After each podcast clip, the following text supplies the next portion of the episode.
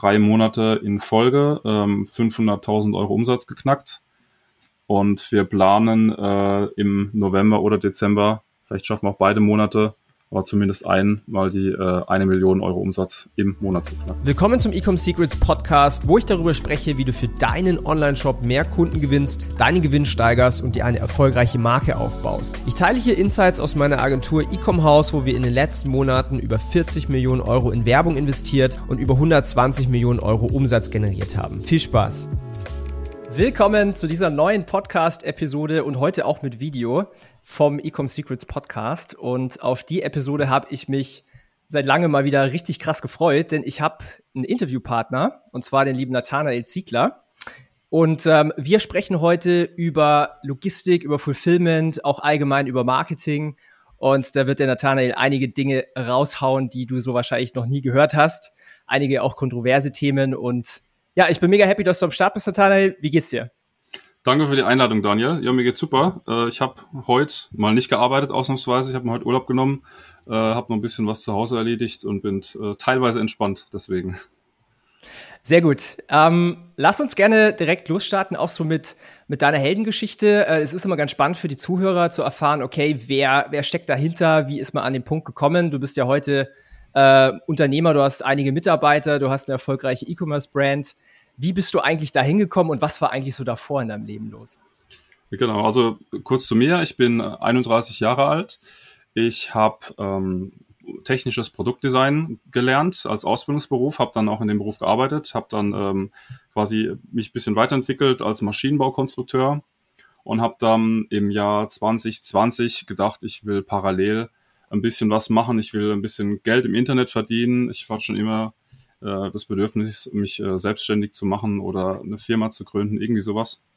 Hab, bin dann über verschiedene Sachen gestolpert. Amazon FBA, ähm, Dropshipping, ähm, Affiliate Marketing, also Zeug.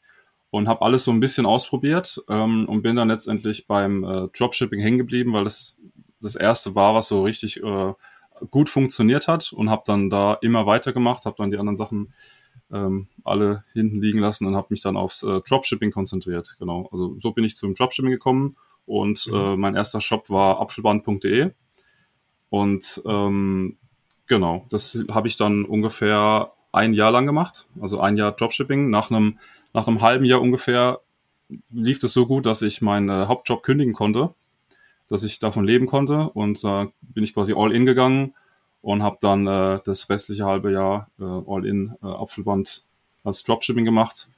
Und irgendwann ist mir die Marke so ans Herz gewachsen, dass ich gedacht habe, ich möchte da doch eine richtige Marke draus machen. Ich möchte da jetzt ähm, ähm, das ein bisschen, in Anführungszeichen, ein bisschen seriöser machen. Mhm. Und äh, habe dann äh, eine Firma gegründet, die Apfelband GmbH, und habe dann ähm, das Zeug nach Deutschland geholt, sage ich mal, dass ich äh, von Deutschland verschicken konnte. Genau, das ist so die, die äh, Story hinter, hinter Apfelband und wie ich äh, zu Apfelband und Apfelband zu mir gekommen ist. Das ist super spannend. Also du hast quasi äh, so das, das E-Commerce so für dich entdeckt, wo du gesagt hast, okay, damit machst du dich jetzt selbstständig. Ähm, einige starten ja auch mit Dropshipping. Ähm, man sieht es auch hier und also links und rechts im Newsfeed, äh, dass da auch viele Angebote gibt, wie man sowas lernen kann. Mhm. Warum hast du dich dazu entschieden, da dann aufzuhören und wirklich so eine eigene Marke aufzubauen? Ja, also ähm, man, man kennt den Ruf von Dropshipping, äh, den Ruf, den man nachsagt, dass es äh, teilweise vielleicht Scam ist oder sowas, es viele rechtliche Grauzonen gibt. Natürlich habe ich ähm, diese rechtlichen Grauzonen, äh, äh, also soweit man es konnte, ausgenutzt. Ähm, aber halt auch, ähm, man merkt, gewisse, an gewissen Grenzen stößt man schon, wenn es zum Beispiel auch um äh, Lieferzeit geht. Wir hatten zwar eine richtig geniale Lieferzeit, die Kunden haben innerhalb von äh, sieben Tagen ihre Sendung aus China bekommen. Äh, wir haben das auch offen kommuniziert. Also ähm, so wie man Dropshipping richtig macht und nicht äh, scammy, um die Leute zu verarschen, sondern halt richtig seriös. Aber irgendwann kommt man halt an den Punkt, dass ähm, die Leute lieber ihre Ware da bestellen, äh, wo sie wissen, das kommt innerhalb von zwei, drei Tagen, es ist aus Deutschland oder in Deutschland äh, und sowas. Und da ist es mir das Produkt zu sehr ans Herz gewachsen, dass ich gedacht habe, ich, ich hole da nur noch Geld raus, sondern ich wollte einfach lieber äh, eine Brand haben, und einen, einen geilen Job haben, wo ich noch äh, viele Jahre dabei arbeiten kann. Äh, also mir ging es da nicht, mir ging es da nicht ums Geld, sondern einfach nur, dass ich einen coolen Job habe, dass, dass ich die, die Marke aufbauen kann, dass Leute auch gern wieder bei mir kaufen, äh, dass die Experience für die Kunden cool ist. Und ähm, dann habe ich gedacht, das geht nicht mit Dropshipping. Das ist ein guter, ein guter Kickstart für eine Brand, für eine, für eine eigene Firma, für Kapital. Aber langfristig ist Dropshipping nichts für eine Brand. Deswegen habe ich mich entschieden, die Logistik quasi nach Deutschland zu holen und alles aus Deutschland zu verschicken. Das fand ich auch so mega spannend. Also wir hatten jetzt auch, also vor dieser Aufnahme hatten wir ein kurzes Vorgespräch und da hast du gemeint, du hast es eigentlich so ein bisschen anders gemacht, als so die ganze E-Commerce-Szene immer predigt. Also du hast quasi ein eigenes Lager aufgebaut, weil viele rennen ja sofort äh, zu einem Fulfillment Center und sourcen es quasi aus. Und auf der anderen Seite hast du ähm, zwar am Anfang Marketing gemacht, aber hast es dann später auch abgegeben, wo auch viele sagen würden, hey, Marketing, Kernkompetenz, vielleicht lass man das lieber in der Firma. Wie, wie kam es dazu? Warum, warum entscheidest du dich, äh, die Logistik selber zu machen? Genau, also erstmal zur Logistik. Ähm, wir hatten tatsächlich, oder ich hatte tatsächlich am Anfang, das war dann äh, im äh, Januar, Februar 21, ähm, als ich alles nach Deutschland holen wollte, zuerst einen Fulfillment-Dienstleister an der Hand. Also ich kam gar nicht auf die Idee, das selber zu machen am Anfang. Ich dachte, hey, es gibt doch, es gibt doch so viel Fulfillment-Dienstleister, das ist doch ähm, super praktisch. Ich hole die, ich bestelle die Ware nach, äh, nach Deutschland auf äh, Paletten, also ein bisschen größeres Volumen, äh, schicke die zum Fulfiller und da haben wir auch einen gefunden ganz am Anfang. Bei dem waren wir ähm, drei, vier Monate. Das Problem war, ähm, der Fulfiller war nicht, nicht sonderlich gut. Er hat nicht unseren Ansprüchen genügt. Es sind sehr viele Fehler passiert, ähm, die nicht hätten passieren sollen. Also er hat nicht sehr professionell gearbeitet. Wir hatten halt noch nicht die Erfahrung, äh, was ist ein guter Fulfiller zu dem Zeitpunkt. Ähm, deswegen haben wir da äh, nach, nach vier Monaten ungefähr waren es, glaube ich, die Zusammenarbeit beendet aber die Erfahrung war für mich ähm, so krass, dass ich gesagt habe, nie wieder Fulfillment. Mhm. Also ähm, natürlich gibt's gute Fulfillment-Dienstleister. Ich habe auch, seit wir da weg sind, mit, mit vielen ähm, Kontakt gehabt, auch über LinkedIn. Ähm, ich bin mir ziemlich sicher, hätten wir einen anderen Fulfillment-Dienstleister gehabt, gleich zu Beginn einen, einen etwas größeren, professionelleren, hätten wir wahrscheinlich keine eigene Logistik aktuell oder ja, sehr unwahrscheinlich. Aber das hat mir gezeigt, äh, nee, ich will keinen Fulfillment-Dienstleister nie wieder. Ich mache das jetzt selber. Und seit wir das dann auch wirklich angefangen haben, das war dann im äh, Mai 2021, habe ich, äh, hab ich ein Lager angemietet, direkt mit einem Büro nebendran. Ähm, seitdem wir das machen, sage ich äh, nie wieder Fulfillment. Das macht so viel Spaß. Wir machen das, wir machen das komplett selbst. Ähm, und da habe ich auch äh, die ersten Mitarbeiter eingestellt, dann für fürs Lager, dann hatten wir das Büro, also da habe ich dann angefangen einzustellen. Vorher war ich, hatte ich nur einen Mitarbeiter im, ähm, im Kundenservice. Mhm. Aber da war quasi der, der Punkt, äh, dem Apfelband richtig groß gewachsen ist. Wir haben Leute eingestellt, wir hatten unser, unseren eigenen Standort, sage ich mal, eigene Logistik äh, und von da an ging's los, ja. Wie war das so am Anfang, so die ersten Mitarbeiter auch Fulltime einzustellen? Weil bei mir war es so, ich hatte beim allerersten Mitarbeiter Fulltime hatte ich richtig großen Respekt, weil du hast natürlich ja. das Jahresgehalt und sowas. Wie war so dein, deine Erfahrung damit? Also ich, ich hatte ja schon, ich hatte ja schon ein Jahr quasi mit denselben Produkten und mit derselben Webseite Geld verdient und ich mhm. wusste, ähm, da ist nicht, nicht mehr so ein großes Risiko. Ich wusste, ich, das Geld kommt rein, ähm, ich kann die Leute bezahlen. Erste Mitarbeiter waren Kundenservice-Mitarbeiter im ähm, 100% Remote und der arbeitet heute noch für uns, ähm, 100% remote. Und äh, das war so der erste, weil ich gemerkt habe, okay, ähm, Kunden, Kundenservice muss ich, muss ich als erstes abgeben. Und dann die ersten halt im Lager, ähm, Lageristen und äh, jemand, der das so ein bisschen managt, waren so die ersten. Aber das war schon, da hat man gemerkt, ähm, also das ganze Jahr vorher habe ich gut Geld verdient, aber da habe ich gemerkt, okay, jetzt ist man Unternehmer, jetzt geht's los, jetzt stellst du Leute an, jetzt hast du richtige Verantwortung, nicht nur ähm, für das Geld zu verdienen für deine Familie, sondern äh, die Gehälter zu zahlen für deine mhm. Angestellten und deren Familie zu sorgen quasi. Ähm, ab da ging halt auch die, ja, die große Verantwortung los. Und da hat man sich auch richtig als Unternehmer erst gefühlt, ja. Mhm, mhm. Was ich so geil finde bei euch, ähm, ihr seid ja auch Kunde bei uns und ich verfolge, was ihr auch so macht neben den Ads. Und ich finde es immer richtig geil, wenn ihr Content postet aus dem Lager, auch mit den Mitarbeitern. Und ihr, ihr schafft es auf so eine richtig geile äh, auch witzige Art und Weise, sodass man da auch, also ich muss ja die ganze Zeit lachen, wenn ich die Videos anschaue. Ähm, und ich glaube auch, dass es extremes Vertrauen in deine Marke aufbaut und natürlich auch in die Mitarbeiter und dass es eine echte Firma ist. Ich kann mir allerdings vorstellen, wenn man so ein Lager jetzt aufbaut, so ein Warehouse, sicherlich gibt es da große Challenges, was ich so im Kopf habe. Gab es irgendwie Dinge, wo du gesagt hast, okay, die habe ich mir am Anfang viel schwerer vorgestellt oder vielleicht auch Dinge, die dann tatsächlich irgendwie doch leichter waren, als es, als es ist? Kannst du da so ein bisschen was teilen? Ja, also ich habe viele Leute haben ja haben mich gewarnt quasi. Ich habe dann auf äh, auf LinkedIn geteilt, wir, wir gehen weg vom Fulfillment, wir machen unser eigenes Lager. Und dann kamen dann schon die Kommentare, boah, also zuerst mal kamen andere Fulfiller und sagen, überlegst dir gut. Also vor allem andere Fulfillment-Dienstleister haben gesagt, überlegst dir gut, das ist äh, ein Haufen Arbeit, das ist quasi ein Fulltime-Job, du wirst, du wirst nichts mehr für deine Brand machen können, du wirst nur noch äh, Logistiker quasi. Ähm, es ist so viel Arbeit ähm, und äh, ja, haben mich, haben mich gewarnt vor dem, vor dem Zeitaufwand und, ähm, und allem. Und äh, hat, das hat mir schon richtig Respekt gemacht, wo ich gedacht habe, also ich habe kurz überlegt, mache ich das wirklich? Aber mhm. die, die Entscheidung, die stand schon fest. Äh, ich habe gesagt, nee, vergiss das, ich ziehe das durch. Ähm, ich mache das. Dann habe ich ein, ein, cooles Lager gefunden, was, äh, was ganz bei mir in der Nähe war, ähm, was perfekt gepasst hat. Also das hat so perfekt gepasst, dass ich sagte, ich, ich muss das jetzt machen. Ähm, das ging dann alles zack, zack, zack und dann war der Mietvertrag unterschrieben und so weiter. Und dann gab es auch kein Zurück mehr und dann habe ich gesagt, ich ziehe das jetzt durch. Ähm, was ich mir schwerer vorgestellt hätte, ist natürlich die ganze Einrichtung und, ähm, und äh, die ganze WMS, also Warehouse Management System, also die Software, die so ein, mhm. so ein Lager ähm, ähm, managt oder ähm, die Ware darin und so weiter und die Abläufe. Also die Einrichtung von sowas, die Lagerstruktur, wie stelle ich die Regale, wie optimiere ich die Laufwege, welche Hardware brauche ich. Ähm, das habe ich mir schwerer vorgestellt ähm, letztendlich äh, jeder, der ähm, ein Zimmer einrichten kann äh, und äh, Möbel einkaufen kann und die irgendwie anordnen kann, der kriegt sowas auch hin. Und äh, solange man es nicht direkt auf dem, solange man es in kleinen Maße hat, solange es jetzt keine Hochregallager sind, die man im Boden verankern muss, hat man ja noch Spiel, dann kann man ja die ja dann nach einem Monat nochmal umstellen. Also das geht alles, es ist alles machbar. Man kriegt die Sachen, man kriegt die Sachen bei man braucht auch keine Angst vor Lieferschwierigkeiten zu haben. Ich denke, selbst heutzutage braucht man keine Angst vor Lieferschwierigkeiten zu haben, weil wenn man klein anfängt, dann sind es kleine Mengen, die kriegt man immer bei, ob das jetzt Computer oder ähm, ähm, Handscanner sind oder ob das wirklich Regale sind. Ähm, das funktioniert alles. Das habe ich mir leichter vorgestellt. Leichter habe ich mir vorgestellt, dass wenn es dann mal steht, ähm, dass es quasi so gut wie von alleine läuft, beziehungsweise man stellt Lageristen ein und es läuft von alleine, beziehungsweise die wissen, was sie zu tun haben. Denn was sehr oft passiert, ähm, immer mal wieder ein anderer Fehler, wo man gedacht hat, oh, den hatten wir jetzt noch nicht. Äh, ob es jetzt mal beim, beim Wareneingang, beim Einbuchen, beim Umbuchen war oder ob es jetzt auch bei der Anbindung vom, von der Software zum, zum Shop-System oder sowas ist, wenn da mal irgendwas nicht funktioniert.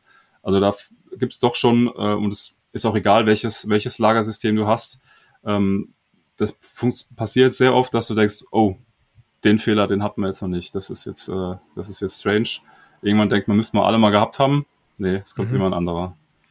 Ja, das war so das, äh, das ist so das Größte, was ich gedacht habe. Und das ist halt jetzt auch noch ziemlich ähm, zeitintensiv. Also ich bin jetzt nicht 100% Logistiker geworden, aber ähm, vor allem, weil unser Lager direkt an unserem Büro ist. Also ich habe auch räumlich kaum Trennung. Also ich muss auch, mhm. man muss auch ein Stück durchs Lager laufen, um ins Büro zu kommen bei uns. Das heißt, du bist immer da, du bist auch immer ansprechbar, wenn ein Lagerist irgendein Problem hat. Du bist auch immer einer der äh, Hauptansprechpartner als Geschäftsführer.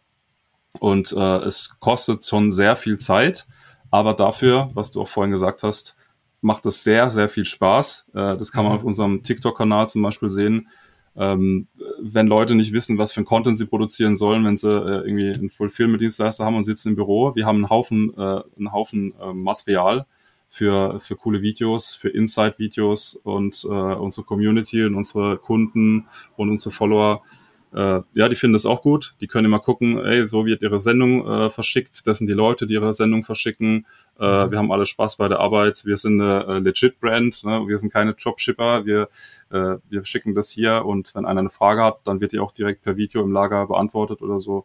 Ähm, und ich denke, das kommt auch gut an und das ist gut fürs Branding. Natürlich muss man da immer ein bisschen ausgeglichen bleiben. Ist man meist auf einer Seite eine eine saubere Fashion-Brand. Auf der anderen Seite hat man viel Content aus dem Lager. Klar, da muss man ein bisschen den Content trennen. Das versuchen wir je nach Kanal. Also TikTok ist immer eher ein bisschen lockerer, zeigen ein bisschen mhm. mehr. Auf Instagram ist es eher ein bisschen, bisschen cleaner gehalten. Aber ähm, man kriegt es hin und es macht super Spaß, ja. Und ich meine, es ist auch ein großer USP, den ihr habt oder beziehungsweise ähm, der, der euch auch unterscheidet zu anderen Wettbewerbern und vor allen Dingen auch zu irgendwelchen wilden Dropshippern, die sowas nicht haben. Weil, ähm, wie du vielleicht auch weißt oder die jetzt hier gerade zuhören, am Ende des Tages kaufe ich bei einer Firma nur, wenn ich der Firma auch vertraue. Und alles, was Vertrauen aufbaut, wie zum Beispiel jetzt ich zeige, dass ich echte Mitarbeiter und sowas habe, hilft natürlich der Conversion und dem Überzeugen. Ähm, wir arbeiten ja schon ein bisschen länger zusammen und ähm, wir hatten ja immer so ein bisschen auch eine Limitierung von, was dürfen wir eigentlich so täglich verkaufen. Ja. Ähm, kannst du da so ein bisschen teilen, weil du hast ja jetzt in den letzten Wochen auch das quasi erweitert oder geändert auch ein bisschen mit dem Logistik-Thema. Äh, Vielleicht Richtig. reinstarten. Richtig. Also ähm, genau, seit wir, seit wir bei euch sind, äh, haben, wir, haben wir nicht mehr das Problem, dass wir genug Verkäufer haben, sondern wir haben eher das Problem, äh, die Logistik ist äh, Flaschenhals, wir sind beschränkt durch die Logistik. Das heißt, wir können irgendwann nicht mehr rausschicken, begrenzt durch, ähm, durch unsere Lagerkapazität, äh, nicht durch die Lagerkapazität, aber durch die ähm, durchs Personal, zum Beispiel die Kapazität vom Personal. Das heißt, irgendwann ist Schluss, irgendwann kriegen wir nicht mehr Pakete raus, weil die Leute können nicht schneller packen. Ähm, und ähm, ich müsste mehr Leute einstellen, dann muss ich aber auch gucken, habe ich genug Platz, dass sie auch arbeiten können und so weiter. Das heißt, ähm, wir waren da äh, im Wachstum etwas beschränkt, was ich aber im Nachhinein äh, ganz gut fand. Und zwar unser Wachstum, will ich behaupten, ist ähm, stetig, aber ähm, die, die, Wachstumskurve ist nicht so steil, aber sie ist schön stetig. Ähm, und das finde ich ist gesund, man kommt auch gut hinterher. Das Problem, was ich am Anfang hatte, die Brand ist so schnell gewachsen, dass ich äh, als Person quasi kaum hinterhergekommen bin, alles, alles zu managen, äh, alles zusammenzuhalten. Bei der Logistik war, war es dann so, die eigene Logistik hat es ein bisschen beschränkt und äh, ich musste euch, also der Agentur, der Marketingagentur sagen, ey, wir können maximal so und so viel Bestellung am Tag rausliefern ähm, optimiert das Marketing am besten so, dass wir für dieses Bestellvolumen äh, den besten ROAS haben oder ja, den, äh, dass alles optimiert ist für dieses, äh, für dieses Volumen. Und das hat auch ganz gut geklappt. Und ähm, genau, und dadurch ist man ein bisschen, zwar ein bisschen beschränkt, aber ich fand das für die Brand und für mich persönlich auch ähm, sehr gesund, dass es so ein bisschen beschränkt wird. Beim Full Fehler hättest du gesagt, go for it und wärst vielleicht nicht hinterhergekommen. Ähm, aber ähm, ja, man muss auch gucken, dass das langfristig ist, dass das gesund ist und das fand ich sehr gut. Ja, das kann ich genauso unterschreiben. Die Erfahrung durfte ich auch machen, weil wir natürlich als Marketer, wenn, wenn sich etwas gut verkauft, dann sind wir natürlich die Ersten, die aufdrehen wollen. Ja. Aber ich habe auch selber die Erfahrung gemacht, auch mit anderen Brands, dass zu schnelles Wachstum nicht immer super cool ist. Vielleicht ist cool fürs Ego, wenn man eine große Umsatzzahl sieht. Aber hinten raus, wenn die Prozesse dir auf die Füße fallen und dann die, die Kunden nicht rechtzeitig die Produkte bekommen, unzufrieden werden, schlechte Bewertungen abgeben, dann hat es einen Rattenschwanz. Mhm. Und wenn man den dadurch verhindern kann, ist langfristig einfach ja, der beste Weg. Ja, ich ähm, denke auch, ich denke auch rechtliche ja. Sachen, wo du gucken musst, dass du hinterherkommst, wo du am Anfang sagst, du gründest erstmal, du machst erstmal viele Sachen, die kann man nach und nach gucken, dass man die gerade zieht wenn es halt irgendwie zu viel ist und du merkst, oh, ich habe ja hier und da muss ich ja noch ganz viel nachholen und, äh, und kann mich jetzt eigentlich jetzt wochenlang nicht um die Brand kümmern, weil ich muss jetzt hier, ob es jetzt steuerlich ist oder irgendwo was gerade ziehen, was ich jetzt versäumt habe, weil es viel zu schnell ging. Ähm, wenn du da nicht hinterher bist und dann äh, hast du, wie du sagst, hast du eine Seven-Figure-Brand, aber am Schluss hast du jede, jeden Tag Angst, dass, dass irgendwas nicht funktioniert, dass irgendwas äh, äh an die Wand fährt, weil du versäumt hast, irgendwelche Sachen gerade zu ziehen ähm, oder irgendwelche Sachen richtig zu dokumentieren oder sowas. Mhm. Das heißt, wie habt ihr jetzt eigentlich konkret das Thema gelöst mit den äh, Maximalkapazitäten von den Orders? Ja, genau. Und zwar, wir haben, als wir unser eigenes äh, Fulfillment quasi äh, in-house aufgesetzt haben, äh, haben wir äh, unser, ähm, haben wir uns ein Warehouse Management System, also ein WMS-System äh, raussuchen müssen. Ähm, da war Central ziemlich neu auf dem Markt. Das haben wir dann genommen mit denen haben wir ein Jahr zusammengearbeitet und wir haben aber irgendwann festgestellt, ähm, die Software ist nicht hauptsächlich für die Logistik ausgelegt. Das ist ein ERP-System, was auch Logistik kann. Wir haben aber nur die Logistik, ähm, den Logistikteil davon genutzt und der ist recht, ähm, recht simpel gehalten, sage ich mal. Er funktioniert, aber er ist recht simpel gehalten. Das heißt, man kann nicht so viel optimieren. Man kann ähm, das einzige, irgendwann bist du am Limit. Das einzige, was du machen kannst, ist durch mehr Lageristen, mehr Mitarbeiter quasi mehr, ähm, mehr Output zu generieren. Und das haben wir gemerkt und dann haben wir gedacht, nee, wir brauchen, ich will jetzt nicht einfach den nächsten einstellen, ich würde gern erst die Logistikprozesse so weit optimieren, bis es nicht mehr geht. Und dann fange ich an, äh, weitere Leute einzustellen. Und äh, dann haben wir uns umgeschaut nach einem neuen WMS-System und sind dann auf JTL gekommen. Mhm. JTL hat den Vorteil, dass du so viel optimieren kannst in den Logistikprozessen und die auch anpassen kannst auf, äh, auf deine Logistikprozesse. Und du kannst ähm, Workflows einrichten, was passiert, wenn Kunde X äh, Artikel Y bestellt. Äh, also du kannst ähm, kannst die, auch die Lagerprozesse so optimieren, dass ein Lagerist pro Stunde mehr Bestellung abarbeiten kann, als es jetzt zum Beispiel vorher möglich war. Das heißt, wir konnten dadurch, durch den Wechsel, den haben wir am äh, 1. Juni, haben wir den Wechsel gemacht. Also wir laufen jetzt seit äh, 1. Juli, Entschuldigung. Das heißt, wir laufen jetzt seit einem Monat ungefähr mit JTL und wir konnten unseren Output, also einfach wie viel Bestellung mit derselben Personenanzahl, äh, können wir rausschicken, äh, um 20 bis 30 Prozent erhöhen. Das heißt, mhm. bei 30 Prozent, wir sind, das sind drei Lageristen, hätte ich eigentlich noch einen einstellen müssen. Ähm, Habe ich mir jetzt quasi gespart dadurch, dass wir das gewechselt haben. Der Wechsel hat auch ganz gut funktioniert. Und jetzt, wenn wir weiter skalieren in Q4, ähm, ist geplant, dass wir, dass wir da schauen, dass wir in Q4-Richtung noch jemand einstellen, äh, um dann weiter zu wachsen. Das heißt, wenn ich jetzt mehr, mehr Output brauche, dann stelle ich einfach einen ein. So einfach ist das. Aber ich kann in den Logistikprozessen jetzt eigentlich nichts mehr optimieren. Stark, richtig gut. Cool. Vielleicht kommt irgendwann das nächste Lager noch dazu, eine zweite Halle oder so. Also ich, ich habe schon ein bisschen kalkuliert. Also sag mal so, dieses, dieses Q4 Black Friday äh, Weihnachtsgeschäft kriegen wir hin.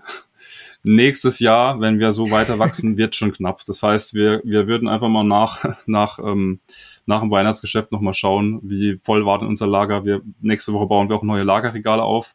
Wir wachsen mhm. jetzt in die Höhe noch ein bisschen, äh, aber äh, in die Breite sind wir schon gewachsen. Jetzt wachsen wir noch in die Höhe mit den Lagerregalen und einfach mal schauen. Also es wird schon ganz schön kuschelig eng bei uns, ja.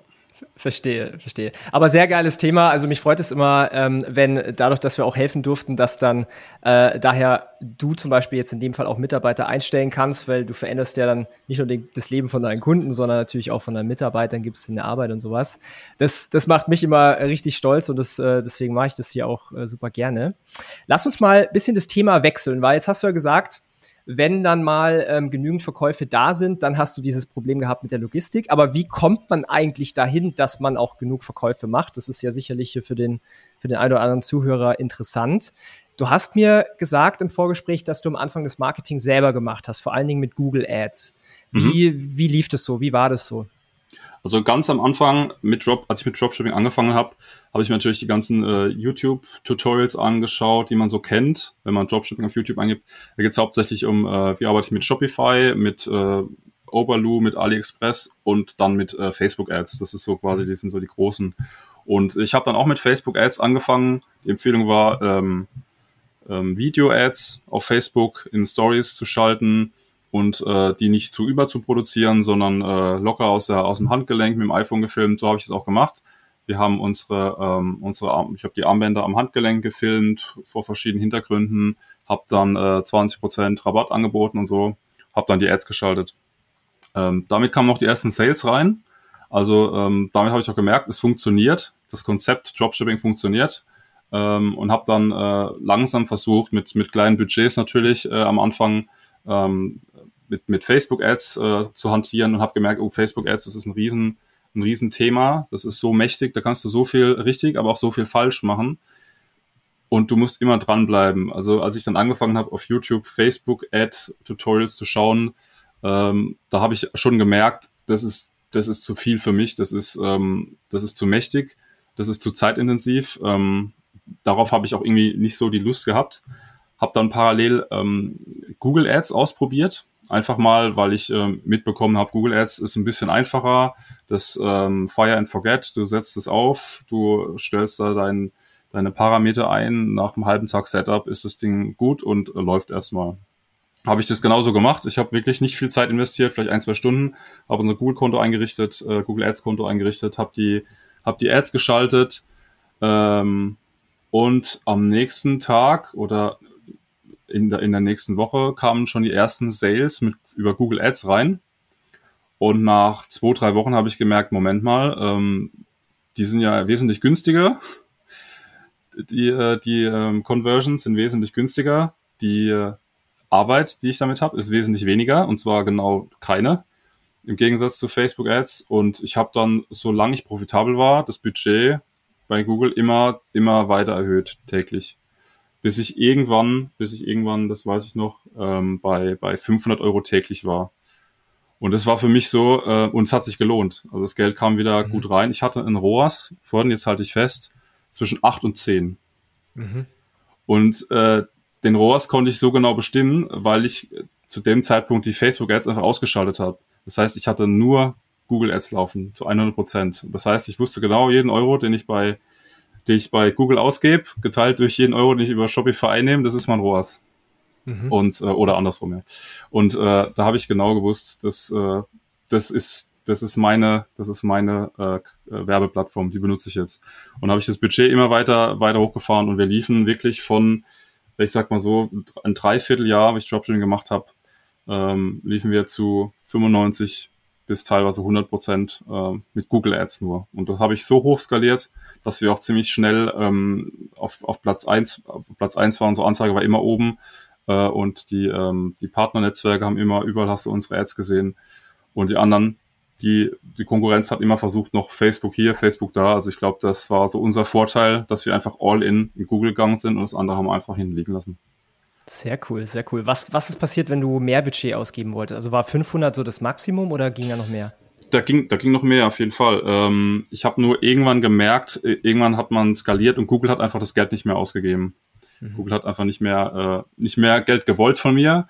Äh, alle, die nach meinen Produkten gesucht haben, haben sie gesehen und äh, irgendwann war halt Schluss. Äh, und das ist halt der, ich sag mal so, Nachteil auch von diesen, ähm, von diesen Pull-Ads, also von den Ads, die Leute, die sowieso dein Produkt suchen, quasi zum Shop ziehen, sag ich mal. Ähm, irgendwann ist der Markt gesättigt. Ähm, irgendwann musst du quasi auf Leute zugehen, die noch, die dein Produkt gar nicht suchen oder noch nicht wissen, dass sie es eigentlich brauchen. Genau.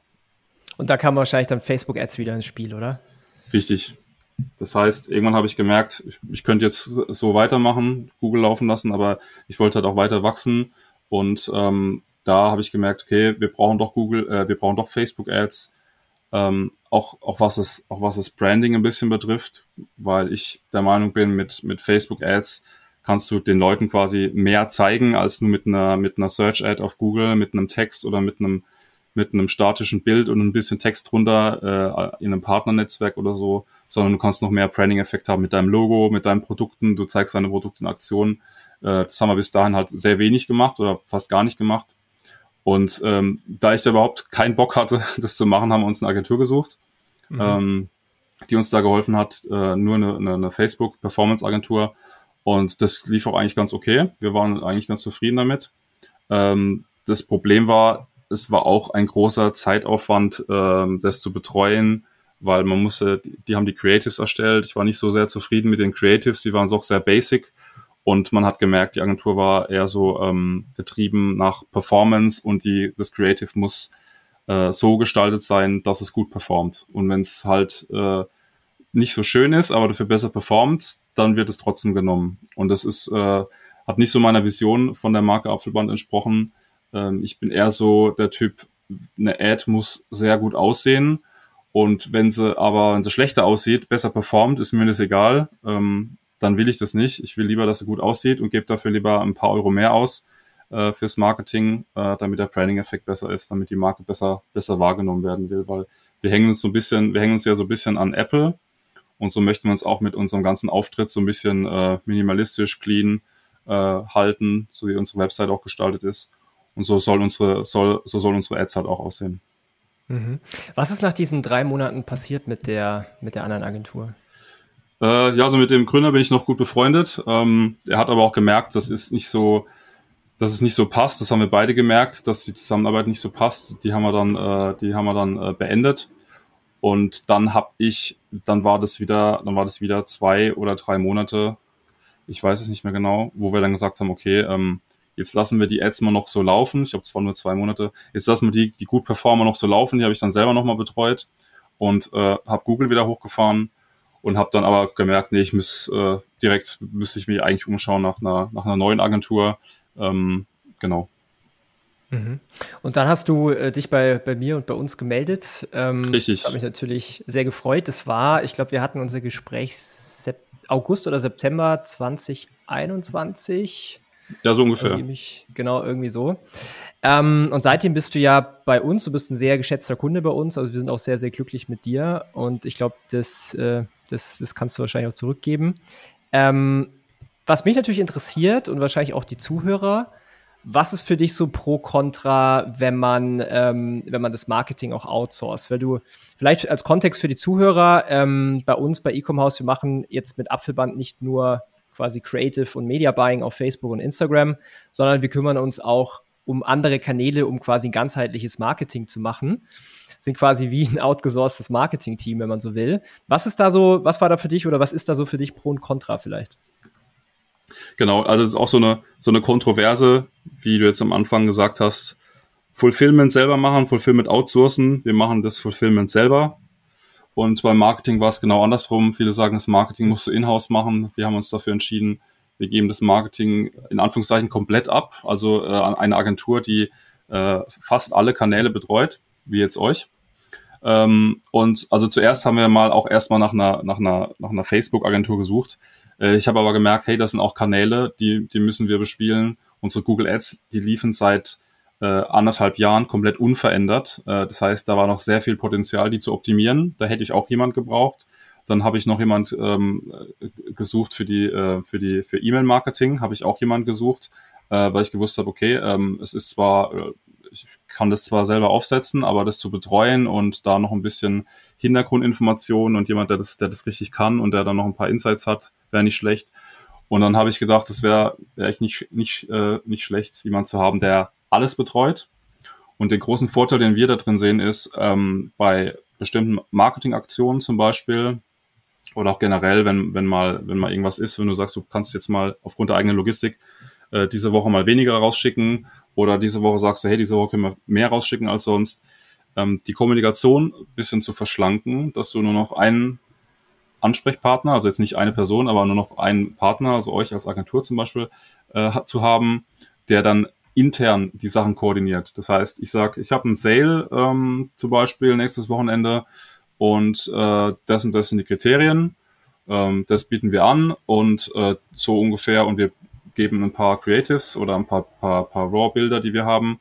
Und die Agentur macht dann alles. Das heißt, die guckt, dass die Google Ads zu dem Zeitpunkt richtig geschaltet sind. Die guckt, dass die, ähm, die Creatives äh, für Facebook Ads gebaut sind, das Media Buying für Facebook alles äh, richtig aufgesetzt ist, die E-Mails fürs äh, E-Mail-Marketing vorbereitet sind äh, und, äh, und alles andere. Und eventuell jetzt noch ähm, Influencer, die gebrieft sind, dass sie vielleicht da noch sagen, äh, was ein Sale gerade ist und diese Kommunikation, äh, die findet zum Beispiel jetzt nicht bei uns statt, sondern die findet bei, bei euch statt, komplett bei der Agentur.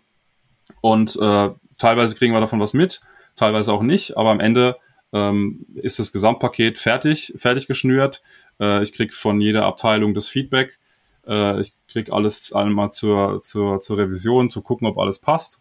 Und ich gebe das dann quasi am Schluss nur noch frei äh, aber ich weiß, dass es zusammenpasst, weil jeder untereinander schon gesprochen hat und ich nicht, nicht nochmal ähm, verschiedene Firmen äh, untereinander abstimmen muss. Und ich finde, das ist richtig viel wert, weil so brauchen wir intern keinen ähm, Marketing-Manager, sondern das mache ich als Geschäftsführer noch. Und das kostet mich vielleicht ähm, eine Stunde am Tag Zeit, das zu organisieren und äh, zu gucken und alles abzustimmen und abzusprechen. Und äh, für eine Stunde am Tag muss ich, muss ich schon mal jemand einstellen, der sich ums Marketing kümmert. Mhm. Das ist so der, der Riesenvorteil. Ja, ja. Was ich auch oft sehe bei ähm, Brands, ich meine, ihr seid ja zu uns gekommen, da wart ihr schon oder da warst du schon siebenstellig. Was ich oft auch sehe, ist, dass sich Marken auch viel zu früh ähm, eine Agentur suchen, wo das Fundament noch gar nicht so richtig läuft. Also man hat ja jetzt auch schon so ein bisschen rausgehört, was, was du gesagt hast bezüglich Logistik und Kundensupport, da sind die Prozesse rund. Du weißt wahrscheinlich mhm. auch ganz genau, wann du deine Produkte nachordern musst, sodass du nicht out of stock gehst und sowas. Um, ähm, und im Bestfall hast du, und das hast du natürlich auch bewiesen, auch schon ein Product Market Fit, bevor du zu einer Agentur gehst.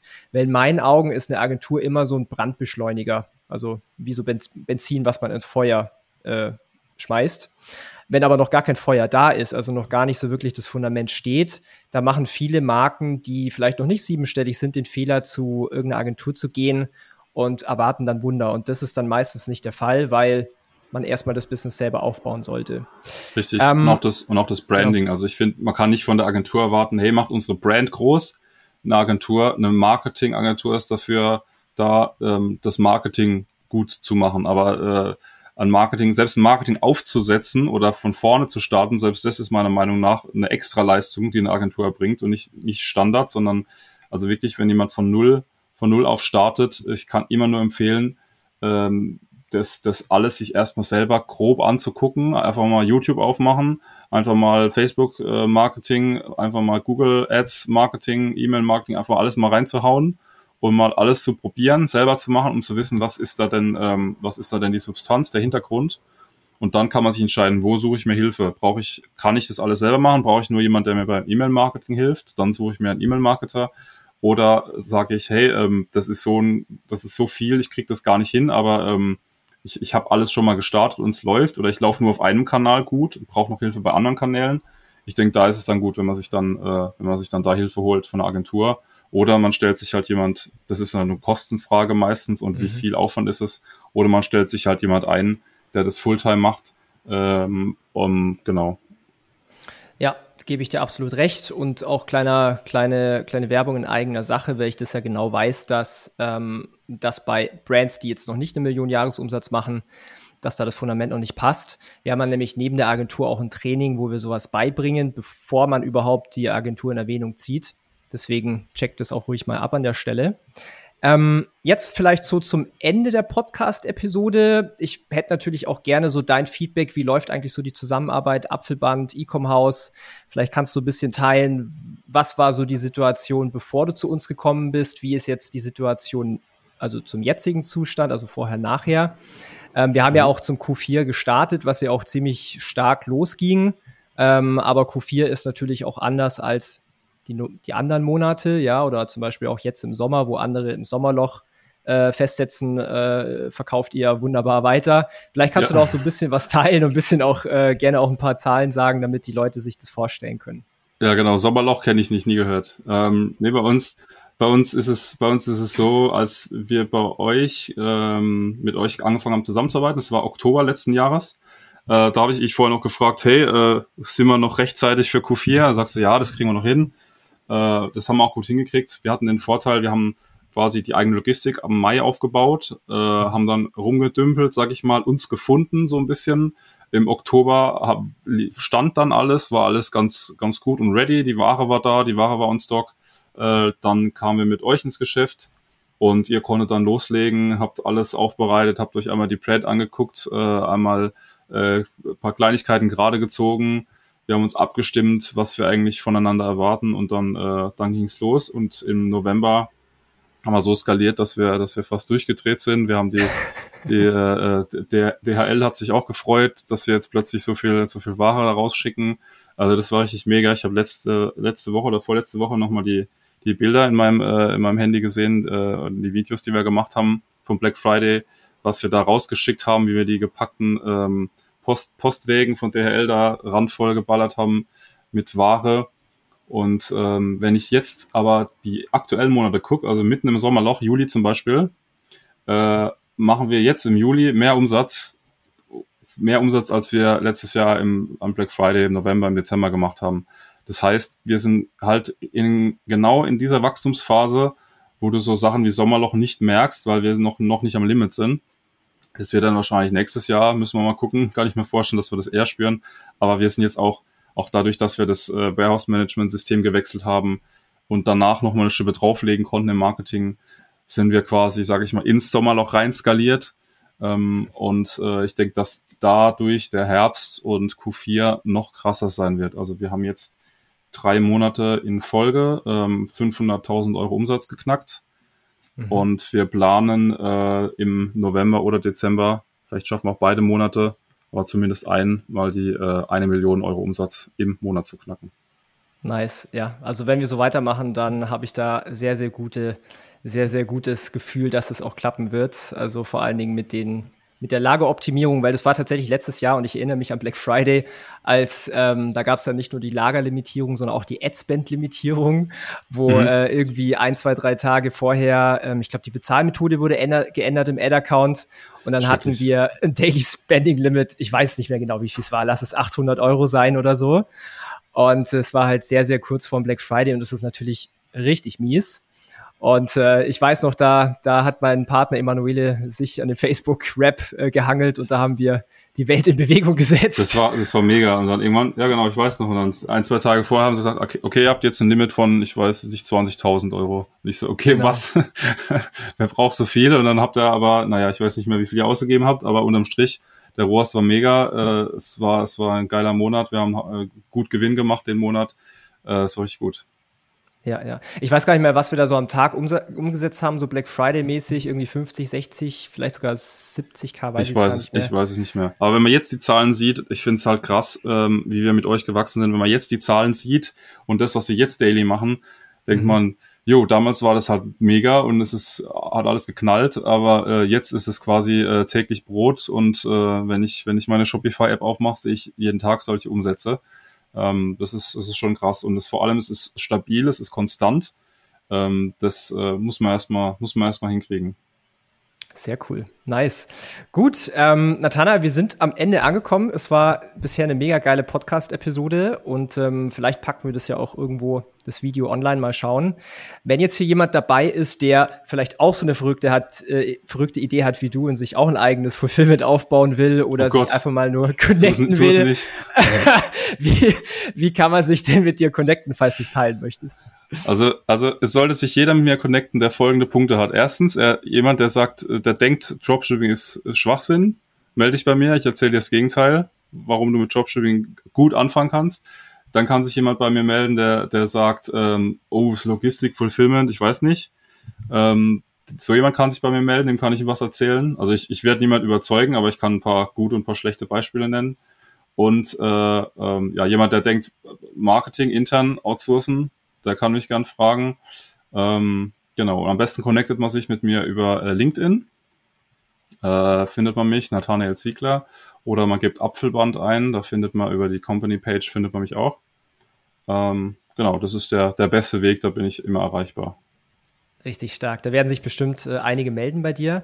Ähm, ja, wir sind am Ende. Ich sag vielen, vielen Dank ähm, für deine Zeit. Wir sehen uns ja tatsächlich auch in echt in zwei Wochen auf eurem Sommerfest. Richtig, da freue ich mich richtig. auch schon sehr äh, drauf. Und ich glaube, wir müssen auch eine Nacht übernachten äh, bei euch in der Gegend, weil da gibt es sicherlich auch das ein oder andere Bier zum Anstoßen. Ah ja, natürlich. Und äh, wir kommen natürlich hier schön fein mit dem Tesla. Das heißt, da, da müssen wir auch aufladen bei dir. das ist kein Problem. Wenn ich nicht dran bin, dann darfst du dran. Alles klar. Cool, Nathanael, vielen Dank für deine Zeit. War eine mega geile Folge und ich wünsche dir ganz viel Erfolg. Super, vielen Dank.